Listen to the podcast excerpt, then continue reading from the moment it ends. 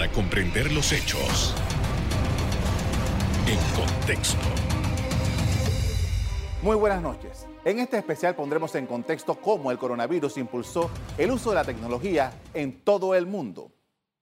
La crisis sanitaria desatada por el coronavirus disparó la demanda de servicios de videoconferencia, teletrabajo, clases virtuales y telemedicina ante las medidas adoptadas en diversos países del mundo para evitar el contagio y quedarse en casa, utilizando las plataformas que permite la red de Internet. El COVID-19 colocó a Panamá en la necesidad de acelerar la creatividad y la innovación. El gobierno puso a disposición personajes digitales con grandes visiones. Rosa y Paco, además de la plataforma Protégete con Salud, se sumaron como aliados de las autoridades en la lucha contra coronavirus. En educación se implementó la plataforma Esther para complementar el estudio a distancia de los estudiantes y docentes. El Vale Digital surgió en medio de la pandemia como una herramienta tecnológica en la cual se transfiere a la cédula la ayuda económica a personas afectadas con COVID-19. El Tribunal Electoral también puso en marcha un plan de reingeniería e innovación con la creación del Tribunal Contigo el centro de atención al usuario. En agosto pasado llegó una de las innovaciones que impulsó la pandemia. Se trata del trámite 100% digital de renovación de las licencias de conducir, que incluye los exámenes de vista y oído. El proceso se completa en 72 horas. Las precauciones ante el posible contagio y las limitaciones de movilidad impulsaron que las compras de víveres en supermercados se multiplicaran a través de las plataformas de mensajería. La vertical de supermercados anteriormente eh, representaba una parte bastante pequeña de nuestra venta, significativa, pero era relativamente pequeña. Eh, en algunas semanas, inclusive cuando las restricciones de movilidad han sido mucho más fuertes, eh, los pedidos de supermercados han, han, llegado a significar casi el 35% del total del negocio. Esto realmente es un reto eh, porque la, no es lo mismo eh, cómo nosotros nos preparamos para llevar una pizza a cómo nos preparamos para llevar el súper para una familia de cinco personas. De todas maneras, lo interesante y lo importante es que nos hemos adaptado de manera ágil y rápida para poder satisfacer las necesidades que hoy en día tienen eh, todas las familias panameñas de pedir el supermercado de la semana. Una encuesta realizada por Mastercard y America's Market Intelligence en 13 países de la región de América Latina y el Caribe demostró el crecimiento del e-commerce en esta zona del mundo. Antes de COVID-19 tenía un 45% de penetración y en los últimos meses alcanzó a un 83%. Siempre hay que tener un plan de contingencia y no, no tener la economía frenada. Eh, de esta forma el e-commerce ayuda a seguir moviendo la economía porque uno puede tener, o sea, hoy en día hay comercios que eh, están cerrados, pero a través de ASAP pueden enviar desde, la, desde su casa cualquier producto, cualquier regalo, cualquier cosa y no tener necesidad de, ah, tengo que tener una tienda o una bodega. Entonces va, va por ahí. Sí creemos que tiene mucho lugar para crecer y creo que ese es el principio de una nueva era del e-commerce en Panamá y en el mundo. Pero ¿qué probabilidades hay de que los panameños aprovechen estas tendencias y creen las plataformas informáticas para ganar terreno en el e-commerce? Min Chen, cofundadora y CEO de la aplicación Wisi, nos planteó sus criterios. Panamá está todavía en los primeros pasos porque hay, hay un tema de legislación, pero también hay un tema de cultura y hay un tema de educación.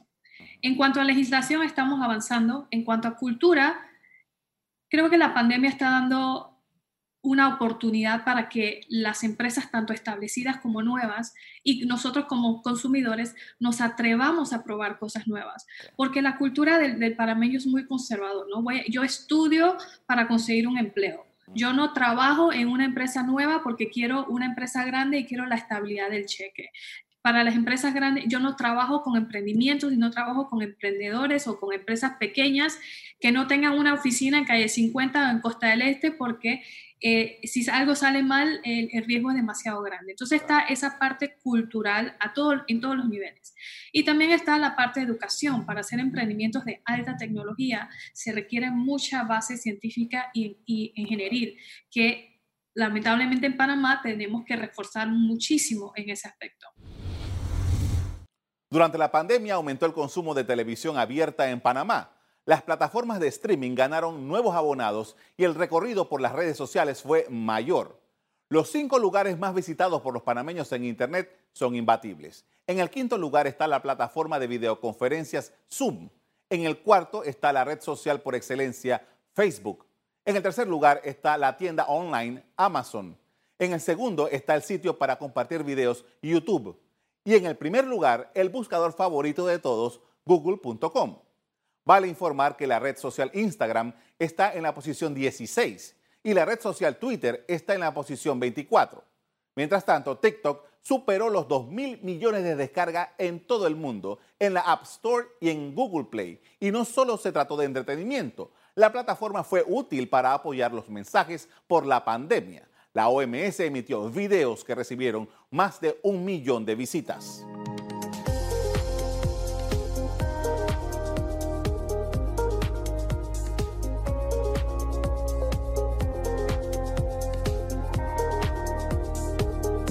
Según reporte de Insider Intelligence, se estima que 3.230 millones de personas, o el 80.7% de los usuarios de Internet en todo el mundo, habrán utilizado una red social al menos una vez al mes este año. Es momento de hacer una pausa, pero al volver seguimos hablando de cómo la tecnología fue impulsada por el coronavirus. Ya regresamos. Estamos de regreso y en este especial vamos a analizar la situación que planteó la pandemia en el impulso del uso de la tecnología en casi todos los órdenes de nuestra vida. Para ello nos acompaña Irving Allman, presidente del Centro Nacional de Competitividad y exdirector de la Autoridad de Innovación Nacional. Buenas noches. Bueno, muy buenas noches, Carlos, por tenerme aquí en tu programa.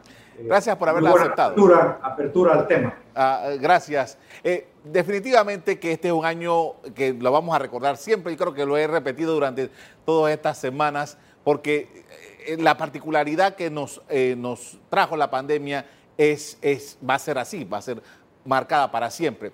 ¿Cuál es su evaluación, en primer lugar, en términos generales, eh, de lo que ha ocurrido en términos tecnológicos, para los, primero para los efectos de Panamá? Bueno, definitivamente ha sido un año disruptivo que nos tomó por sorpresa eh, no solo a Panamá, sino, sino al mundo. Eh, afortunadamente, pues algunos países estuvieron, estaban mejor preparados que otros países para afrontar esto y han tenido que acelerar, tanto los ciudadanos como los gobiernos, como las empresas, todos sus planes que no estaban probablemente ni siquiera en, la mira. Entonces, esa, esa capacidad de transformarnos, creo que ha sido la clave eh, en, en, Panamá y afortunadamente en el caso de Panamá con tecnologías pues teníamos, vamos a llamarlo, un alto nivel de lo que se conoce como resiliencia. O sea, tenemos que tener, en cuenta que, por Panamá pasan seis cables de fibra óptica submarina que nos permitió una, un alto nivel de competitividad, digo, de conectividad y también eh, la, la, la, capacidad de altas velocidades eh, a través de estas redes. Y como bien se dijo al inicio, eh, las velocidades pudieron ser aumentadas. En, el caso, por ejemplo, la banda ancha fija casi se ha aumentado al doble el, el, el consumo y la transmisión de, de, datos. Y en la móvil, por lo menos un tercio, en, según las cifras pues, que, que, manejo. Eso para muchos ciudadanos, eh, inclusive para, para empresas pequeñas y medianas, eh, fue como transparente, o sea, como que, eh, como que tuvo la capacidad que necesitaba para conectarse al Zoom, para, para hacer su banca en línea, etcétera, pero detrás de eso es que estábamos preparados. ¿no? Ahora, el resto de los países también ha estado haciendo eh, sus avances, por eso no nos podemos quedar desde el punto de vista de competitividad en una posición cómoda, porque todo esto es, todo esto es relativo. ¿no? Así que el tema el tema pues da mucho que hablar y, aquí se habló pues del emprendimiento, eh, yo prefiero llamarlo emprendimiento que la informalidad que ha crecido mucho también en, este año, si antes estaba a niveles del 40%, ahora está al 50%, eh, la adaptación de, sus procesos, como comentó Ning Chen, Eh, pero también tenemos que decir que han habido aplicaciones que nacieron digitalmente. Por ejemplo, el caso del supermercado tuvo que adaptar sus procesos, pero hay otros, otros negocios, negocios que han nacido digitalmente. Entonces tienen, no, han tenido que transformar procesos, sino encontrar cuál es el modelo que funciona con su clientela. Quería eh, retomar el caso, eh, lo que usted habla, porque creo que hasta el momento nadie ha hablado de esto. El, uso, el empleo del ancho de banda. Usted dice que eh, en la red fija se dobló la cantidad de consumo y un tercio en la móvil. Y como usted dice, efectivamente para nosotros es transparente, esto no, no nos damos cuenta. Pero quiero que me indique, por favor, por qué usted dice que estábamos preparados, por qué las compañías proveedoras de estos servicios pudieron hacerle frente al volumen de consumo de esto. Porque teníamos, vamos a decir, la capacidad de conectividad. Naturalmente, han tenido que hacer mucho esfuerzo para adaptarse a ese nivel de crecimiento que venía, llámese al, vamos a decir, al 4% anual, ese, ese crecimiento a crecimiento de un tercio y doble. O sea, es significativo. Eh, así que sí tuvieron que hacerse adecuaciones, pero teníamos como país la capacidad para hacerlo. Eh, asimismo, también, eh, por ejemplo, en, bueno, ¿por qué creció, también, ¿por qué creció más el, el, fijo? Una gran pregunta, el fijo versus el móvil pues mucha gente se quedó fue en sus casas. Y ahí donde estaba viendo eh, eh, televisión, haciendo lo que se conoce como streaming, o sea, los famosos Netflix, Amazon, etcétera. Este, eh, los pedidos, la banca en línea, todo eso consume ancho de banda fija en, en las residencias. Ahora, también teníamos, y aquí es donde vienen algunas disrupciones que no estaban previstas. Por ejemplo, eh, hace cinco años, cuando se hizo la, o, se entró en la nueva versión de la Red Nacional de Internet, eh, que es la que es gratuita, que está en los parques, escuelas, eh, edificios públicos, nosotros subimos el ancho de banda de un megabyte por segundo a dos megabytes por segundo. Eso permite conversaciones en línea, etcétera.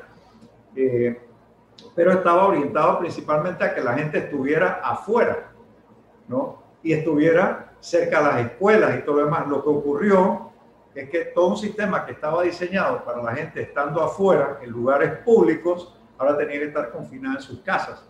En ese sentido, eh, sí nos agarró a los ciudadanos que no tenían el Internet eh, en una situación de desventaja. Y, ahí donde tenemos que tener mucho cuidado con eh, la, la brecha digital existente. Entonces, eh, creo que uno de los temas que vamos a tener que ver como país es hacer más inversión en tener por lo menos eh, los mínimos que requiere un ciudadano para comunicarse, como por ejemplo lo que se hizo en las comarcas, llevar el, Internet celular eh, a, a, Darien, a comarca Gunayala, a Noturi, etcétera, para que no tuviéramos esa una situación, una brecha digital eh, entre los ciudadanos.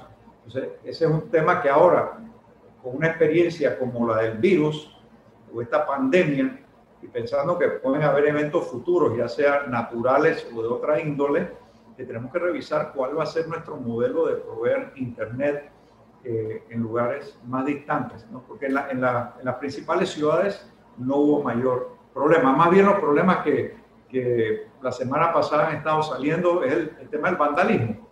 ¿no? Eh, o sea, no ha, sido, no ha sido por capacidad, sino ha sido por eh, vandalizar las facilidades. Con esto vamos a hacer una primera pausa para comerciales. Al regreso, seguimos conversando sobre lo que se ha presentado con la pandemia por COVID en el mundo tecnológico y el Internet de las cosas. Ya volvemos.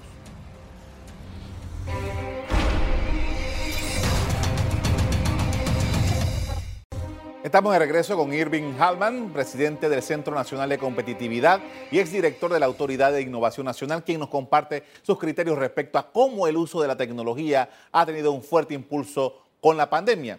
Y uno de los elementos más dramáticos que hemos vivido, usted lo mencionó y quiero profundizar en eso, es el tema de la educación. Ayer casualmente conversábamos eh, sobre el tema de la educación este año y definitivamente que el modelo educativo de ahora en adelante va a tener que tener un porcentaje importante de tecnología. ¿Su visión? Sí, eh, vamos a tener que eh, educar para transformarnos, también vamos a tener que educar para ser emprendedores. Y en, términos de tecnología, eh, como lo comentó Min Chen, ¿no? por un lado, gente como René Quevedo lo ha comentado suficiente, el modelo de generación de empleo por parte de las grandes empresas ya está agotado. O sea, no está viviendo por ahí, sino tiene que ser el propio emprendimiento el que genera el nuevo empleo. Así que ese es un tema que en el Centro Nacional de Competitividad hemos estado viendo y también estas industrias futuras. Por otro lado, eh, tenemos la capacidad tecnológica que hemos estado comentando, o sea, lo que pasa por las redes, eh, la, eh, la potencia que tienen los dispositivos que estamos utilizando como celulares inteligentes, laptops, software, etcétera. Y Panamá ha mostrado ser un país que tiene alto nivel de conectividad, un nivel intermedio de, infraestructura tecnológica, sin embargo, es un país donde el provecho que se le saca a esos dispositivos, a esa conectividad, es bajo comparado con otros países. ¿Y por qué? Por, la educación, casualmente. Porque sabemos utilizar mucho, hemos aprendido bastante en esta pandemia, hasta los abuelos, a hacer Zoom, eh, a usar el chat, a enviar fotos y todo lo demás, pero lo usamos más como buscadores, etcétera, y no para sacarle todo el provecho que se le puede sacar a una herramienta tecnológica. Entonces, estas herramientas están siendo subutilizadas.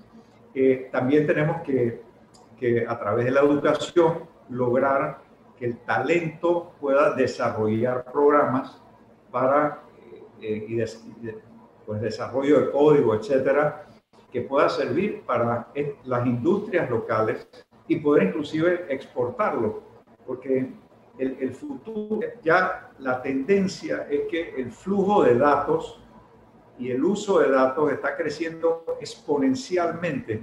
Lo que son el flujo de bienes y servicios tradicionales está creciendo a, a niveles muy bajos mínimos. Entonces, el futuro está en, ese, en esos flujos que son digitales y para los cuales tenemos que educarnos para sacarle el mejor provecho y participar de esa industria. Una, de las cosas que se ha dado en Panamá durante esta pandemia es que, por ejemplo, hay tiendas y supermercados que tienen su, su, catálogo, o más o menos, porque a veces no están, no están muy bien elaborados esos catálogos, han ido progresivamente, pero y usted va y compra lo que usted necesita y de repente usted va, por ejemplo, a un supermercado. Usted va al supermercado y usted se encuentra con una, una persona, un trabajador del supermercado que está con una, con una computadora portátil, o, eh, perdón, quiero decir, con una, se me acaba de olvidar el nombre, con una, una computadora, con su pantalla, una tablet, gracias. Una tablet, y está escogiendo en los anaqueles las cosas y los mete en una carretilla para después enviárselo al. Cuando esto ya ha sido superado en otros países, cuando ya los supermercados, las tiendas tienen un establecimiento especial para la venta eh, vía tecnológica. ¿Usted ve que en Panamá eventualmente lleguemos a esos niveles? Sí, bueno, ya, ya hay supermercados estudiando distintas alternativas, eh, pero mucho depende, y aquí se dijo también al principio, la cultura ciudadana. Eh, hubo resistencia al principio por parte de ciertos grupos de, edad para entrar en banca en línea, por ejemplo, por desconfianza, eh, por temor. Eh, eso poco a poco ha estado siendo superado y sé que las familias se han estado ayudando. En mi caso, yo he tenido que ayudar a, a, tíos, eh, a, familiares a, a, cogerle confianza a la banca en línea. Pero es que era la única forma de hacerlo. muchos empezamos a aprender también cómo usar, usar, voy a decir, Google Maps o Waze para dar direcciones, eh, porque es mucho más fácil eh, dar una dirección de esa manera y ya inclusive el mercado lo pedía, o, los proveedores.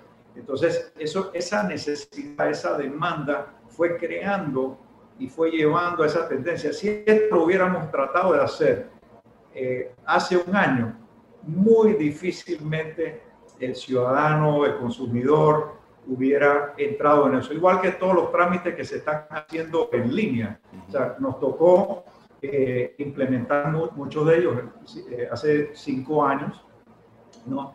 Pero si uno tiene la opción de poder ir a hacer fila o hacerlo presencialmente, muchos todavía eligen, aunque pierdan tiempo eh, y tengan cierta incomodidad, prefieren hacerlo presencialmente.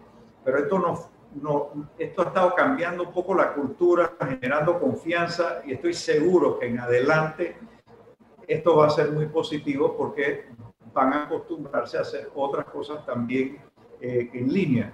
Y ese creo que es el aprendizaje mayor que nos debe dejar esta pandemia, eh, de, entrar en, esto, eh, sí con, con, los requerimientos de, seguridad, o llámese ciberseguridad, que, que, afortunadamente también Panamá estaba preparado porque tiene, por, por, lo menos a nivel gubernamental, tiene, tiene una red de telecomunicaciones entre las entidades del Estado que es muy segura y de alta velocidad. O sea, eso permitió que las entidades pudieran acelerar eh, el gobierno digital que ahora está llevando a cabo la Autoridad Nacional de Innovación Gubernamental. El sistema penal acusatorio estaba listo eh, desde el 2017 eh, y así muchas, muchas otras tecnologías que estaban listas, pero no estaban siendo utilizadas al 100%. Eh, creo que esto nos ha dejado esta, esta lección eh, que ahora ha creado una costumbre y justamente países como Estonia, eh, que generalmente se usan de, como referencia, logran lo que han logrado porque la cultura ciudadana exige las facilidades que aporta la tecnología, la transparencia, eh, las seguridades, eh, que estos procesos automatizados eh, sean igual para, para todos. Y, y, también es una cultura que dice, yo quiero que tú intentes y continúes mejorando, te puedes equivocar, pero sé que al final voy a tener un mejor producto que me va a servir para mis necesidades. ¿no? ese tipo de cultura, a través de la pandemia, que al inicio fue algo frustrante, pues eh, nos estamos adecuando. Eh, ejemplo, el caso de la educación. no ha sido fácil eh, incorporar estas plataformas en los distintos niveles educativos.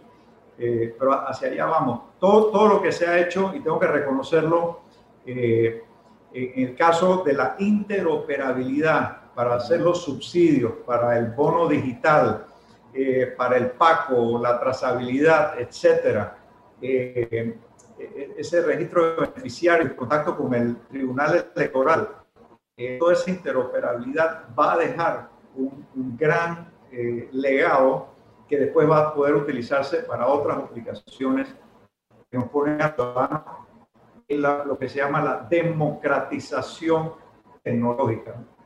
Y esto tiene un efecto en, en el costo de estas operaciones a nivel gubernamental, ¿cierto? Eh, es correcto, reduce, los costos significativamente. Un, trámite eh, en línea puede costar, eh, si acaso, un 5% de lo que cuesta presencialmente. Y como mencionaste el caso del supermercado, ¿no? Cuando utilizas bien la herramienta tecnológica, no es que vas a prescindir de personas, sino que haces más productiva a la persona, que es uno de los temas también que estamos viendo en el Centro Nacional de Competitividad, porque desde el 2014 la productividad de Panamá ha caído, inclusive en 2019, a niveles negativos, como factor que contribuye al crecimiento del Producto Interno Bruto. Entonces no podemos seguir ser sosteniblemente un país que crece a los niveles que tiene que crecer cuando no lo estamos haciendo productivamente, cuando la inversión que hacemos en, las empresas, en el capital humano, no se traduce y no hace sinergia con la productividad. Con esto vamos a finalizar el programa de hoy. Le agradezco mucho por habernos acompañado esta noche. Hasta luego. El uso de la tecnología ha bajado algunos de los efectos de la pandemia y ha mantenido la actividad de algunas empresas. No obstante, surgen desafíos como la seguridad en la red, que ya hablamos, la privacidad y el aumento de la desigualdad digital y social. Hasta aquí el programa de hoy. Pero antes, quiero desearles unas felices fiestas de parte de Tigo Panamá. A continuación, un mensaje de parte de, su parte de Tigo para todos ustedes.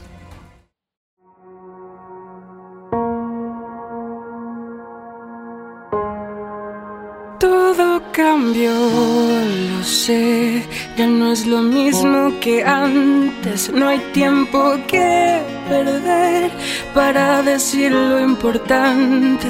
No es mucho lo que tengo para darte, pero cuando mi corazón canta contigo, cada palabra vale.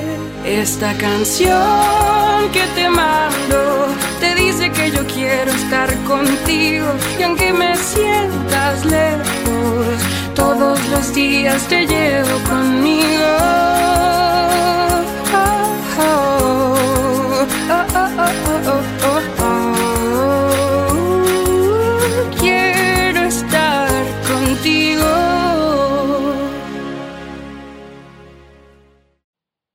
este mensaje de Tigo, a ustedes les doy las gracias por acompañarnos y les recuerdo que si quieren volver a ver este programa, búsquenlo en el BOD de Cable Onda, en locales, Canal Eco. Me despido invitándolos a que continúen disfrutando de nuestra programación. Buenas noches.